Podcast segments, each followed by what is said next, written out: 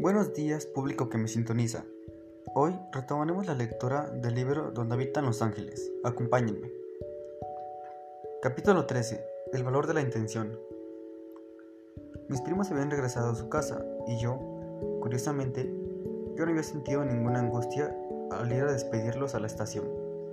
La compañía de mis tíos era muy divertida, los quería tanto. Eran los tíos abuelos más jóvenes del mundo, parecían novios una de mis diversiones favoritas era oír sus conversaciones. Anastasio, quiero hablar contigo seriamente, le dijo mi tía. Sí, Chabelita, estoy a tus órdenes, le respondió él, cuadrándose como soldado. Nada más que no sea demasiado serio el asunto, agregó suavemente, haciéndole un cariño. Sabes bien que me conquistaste por tu sonrisa. Mi tía retrocedió y fingió una sonrisa. Pues sonriendo te diré que estoy enterada de que ayer no fuiste a Celaya, como me habías dicho. No, siempre no fui, contestó él con naturalidad. Entonces, ¿por qué no me lo dijiste cuando llegaste? le reclamó. Toda la tarde pensaste que te encontrabas en Celaya y luego, por pura casualidad, me entero de que estuviste jugando dominó en casa de los Barrera. Bueno, amorcito, es cierto, dijo mi tío con una voz exageradamente dulce. Pero toda mi intención era haber ido a Celaya, así que no te mentí. Luego su voz se volvió acusadora. Además, Tú no me preguntaste en dónde había estado. Pues no, admitió mi tía, porque antes de irte me dijiste que irías a Celaya y yo lo di por hecho. Mi tío se quedó positivo un momento y luego dijo, pues te diré que un 50% estuve ayer en Celaya. ¿Qué dices, Anastasio? Mi tía lo miró sorprendida. ¿Cómo que un 50%? Sí, Chabelita le explicó. Cuando uno tiene la intención de hacer algo, ya solo por ese simple hecho se tiene el 50% realizado. Así es que ayer estuve un 50% en casa de los Barrera y el otro 50% en Celaya. Muy bien, mi tía le dio por terminar la conversación. Ya va a ser hora de merendar, voy a prepararte un mole de olla. Mi tía se fue a la cocina y él hacia su despacho saboreándose molito de olla. Mmm. Cuando mi tía nos llamó a merendar, mi tía llegó corriendo al comedor. Yo me senté a su lado. Miró con extrañeza el platón de frijoles. Mi tía le sirvió dos cucharadas. Estos frijolitos son un 50% mole de olla. Buen provecho, mi amor. Qué buena lección le diste, tía, se me salió a decir. Mi tío me miró furioso y acercando su cara a la mía hasta quedar nariz con nariz, me preguntó: ¿A qué lección se refiere, Panchito? Yo temblé, había metido la pata hasta el fondo. ¿Cómo salir de esta? Dije las primeras palabras que se me vinieron a la mente. Le decía yo a mi tía y una lección de rezos que le dio al Rorro. Al Rorro, al Rorro, repetía el furioso. Mi tía se sentó a mi lado y me abrazó. Como parte de la magia, la tensión desapareció y los tres comenzamos a comer los ricos frijolitos. Capítulo 14. Afición literaria. Mi tía Chabela a nadie le enseñaba sus poemas, pero yo sabía de ellos, sin sospechar que eran suyos, porque a veces, cuando creía que nadie la estaba escuchando, los leía en voz alta. Además, como el rorro andaba todo el día detrás de ella, se había, aprendido algunos fragmentos y los repetía una y otra vez de corrido, casi sin tomar aire. Una tarde en que mi tía arreglaba la cocina, fui a hacerle una conversación. Tía, ¿ya viste al rorro, al rorro diciendo versos? ¿Cuáles versos? Mira, ven. La llevé de la mano a la ventana que da al piso. ¿Lo oyes? Se quedó escuchando por un momento y luego salió deprisa. Rorro, le gritó, no se te ocurra decir los versos delante de Anastasio, ¿entendiste? El Rorro, asustado, guardó silencio unos instantes y luego continuó desde donde lo habían interrumpido. ¿Por qué no quieres que mi tío los oiga? le pregunté intrigado. Porque se quedó pensativa, porque son míos y no quiero que tu tío los escuche. ¿Son tuyos? dije maravillado. Sí, Panchito, son míos. ¿Y por qué no quieres que mi tío los oiga? ¿Por qué no? Ya sabes cómo es tu tío. No tuvo que decir más, lo entendí perfectamente. Tienes razón, tía, yo tampoco diré nada. Un tiempo después, estaba en el pasillo, afuera de la recámara de mis tíos, y sin querer escuché. ¿De quién es este cuaderno, Chabelita? Mío. ¿Qué es lo que escribes aquí? Nada, dámelo por favor. ¿Desde cuándo escribes versos? No los leas, por favor, dame acá. ¿Por qué no me había dicho que escribes, Chabelita? No lo creí necesario, Anastasio. Además, solo escribo por afición. Dame mi cuaderno. Sé que no escribo bien, pero me gusta. No digas eso, en general está bien. Claro que podrías mejorar, pero eso solo podría ser a base de la disciplina. No pretendo publicar, solo lo hago por gusto. Pues, aunque así sea, debes tratar de mejorar tu técnica, y eso solo lo lograrás si eres constante. De ahora en adelante escribirás diariamente y practicarás la prosa. No importa que sean simplezas. Escuché cómo geaba el cuaderno, porque no tenga contenido. Volví a escuchar el sonido de pasar las hojas, que no sea interesante ni original.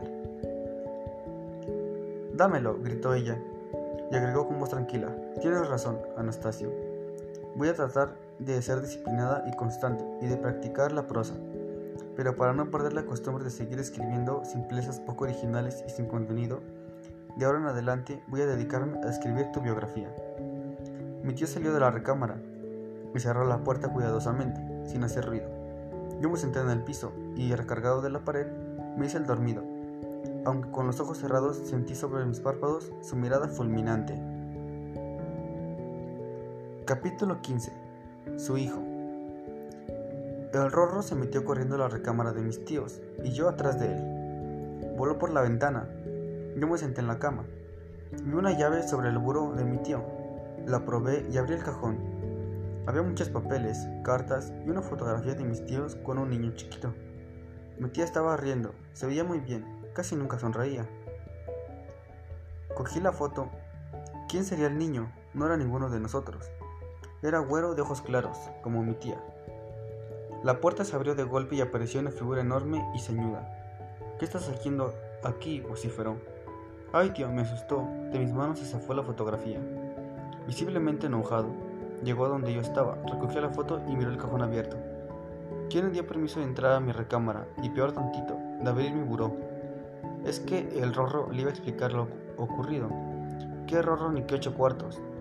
Me interrumpía furioso. Nada más me faltaba que le eche la culpa al pesado del perico. Ya me imagino, mi niño. Ve a la recámara de tu tío y ponte a esculcar. Imitaba muy bien la penetrante voz del Rorro. Y usted obediente, ¿verdad? A manazo le voy a quitar lo tentón. Perdóneme, tío, retrocedí asustado. Es que andaba yo jugando con el rorro y se metió para acá. Luego salió volando y yo vi la llave y mi tío no me escuchaba. Estaba como embelesado, mirando la fotografía. Tío, le dije despacio, ¿qué le pasa? Parecía como si yo no estuviera allí. ¿Quién es ese niño? le pregunté acercándome con cierta precaución. Se sentó en la cama, parecía muy cansado, y comenzó a llorar en silencio. Me senté a su lado y lo abracé. ¿Por qué le da tristeza ver esa foto, tío? Por lo mismo que a usted cuando ve la foto de su papá. Por lo mismo, reflexioné. ¿Se murió? Sí, Panchito, se murió. Era mi hijo. ¿Usted tenía un hijo, tío? Sí, Panchito. ¿Y se murió chiquito? Sí. La tristeza me envolvió de pies a cabeza. Algo en mis adentros se reveló. Ay, tío, le dije hirviendo de coraje. Francamente yo no entiendo eso de la muerte. ¿Por qué se mueren los que no deben de morir y los que deberían de morirse no se mueren? Ya ve al padre Simeón, tan viejito que está, tan regañón que es y... No diga eso, Panchito, me interrumpió. La muerte no se le desea a nadie. Pero tiene razón, coincidió conmigo, la muerte a veces es muy injusta. Este niño era lo que yo más quería. El llanto lo sacudió. Nunca había visto llorar hacia un grande. Me puse a contemplar la foto y a llorar junto con él. Qué bonito era su hijito, tío, le dije entre sollozos. Sí, Panchito, era muy bonito, contestó sorbiendo con la nariz. Sacó un pañuelo, se sonó y luego me sonó a mí. Recargué mi cabeza en sus piernas y le dije, algunos tíos no tienen hijos, pero tienen un sobrino que los quiere mucho como si fuera su hijo. Me abrazó y lloramos juntos. Mi tía entró a la recámara y le extrañó vernos así. Iba a decirnos algo, pero miró la foto que mi tío tenía en la mano y pareció comprenderlo todo. Se acercó y nos abrazamos a su falda. Ella acarició nuestro pelo. No llore, nos dijo. Albertito está en el cielo y desde allá nos mira. A él no le gustaría vernos llorar. ¿Se llama Albertito? le pregunté. Sí, así se llamaba, me respondió pensativa. Qué bonito nombre, y sin poderme contener agregué. Menos mal que no me pusieron, no le pusieron Anastasio. Mire niño, saltó mi tío. Mi nombre es un elegante nombre griego y además muy original. No como el de usted, Pancho se encuentra uno de hasta debajo de las piedras. ¿No le gusta mi nombre? le pregunté extrañado. Me gusta tanto como a usted el mío. Me sentí un poco triste al saber lo feo que le parecía mi nombre. Me hubiera gustado llamarme Albertito, le dije. Ah, sí, ¿y para qué? me preguntó. Para que usted pensara que tengo un nombre bonito. Mi tía intervino. Tu nombre es muy bonito, Panchito. Tu tío solo está bromeando, ¿verdad, Anastasio? Así es, dijo mi tío. Estaba bromeando como estoy seguro de que él, él también lo hacía. Francisco y Anastasio son igualitos de hermosos. ¿Igualitos? Le pregunté. Sí, niño, igualitos, afirmó. La idea de cambiarme el nombre me persiguió durante algún tiempo, luego se me olvidó. Después de todo, uno está muy acostumbrado a su nombre.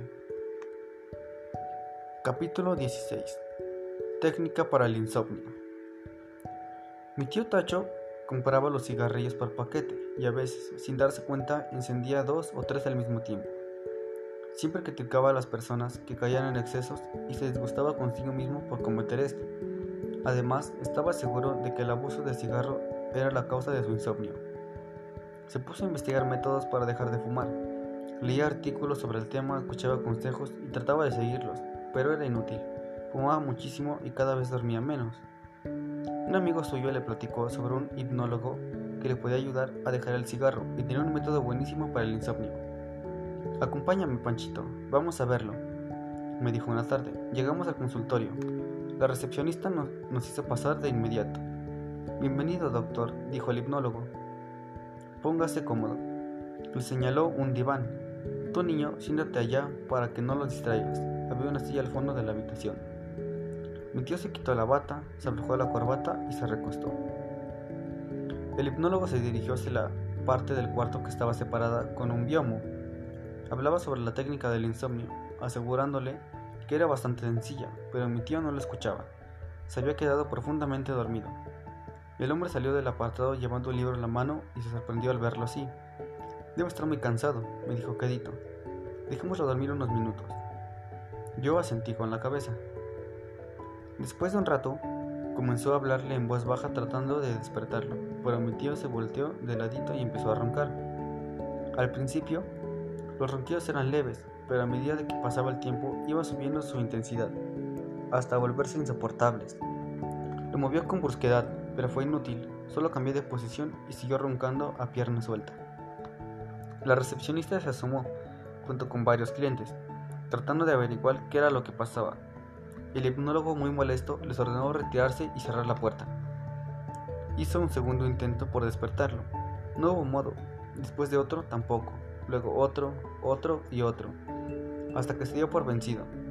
Pasó como hora y media. De repente, mi tío se incorporó de un salto, asustando al hipnólogo, y dijo, Creo que me dormí. Sí, doctor, creo que sí, respondió disgustado. Pero no se preocupe, suavizó la voz. Se nota que estaba usted muy cansado. De todos modos, dormir le hizo mucho bien, aunque no pudimos realizar la sesión. Mi tío miró el reloj. ¡Qué barbaridad! Es tardísimo. Vámonos, Panchito. Quedó de regresar al día siguiente. Llegamos puntuales. Puedes sentarte, niño, me dijo el hipnólogo. Me fui a mi lugar.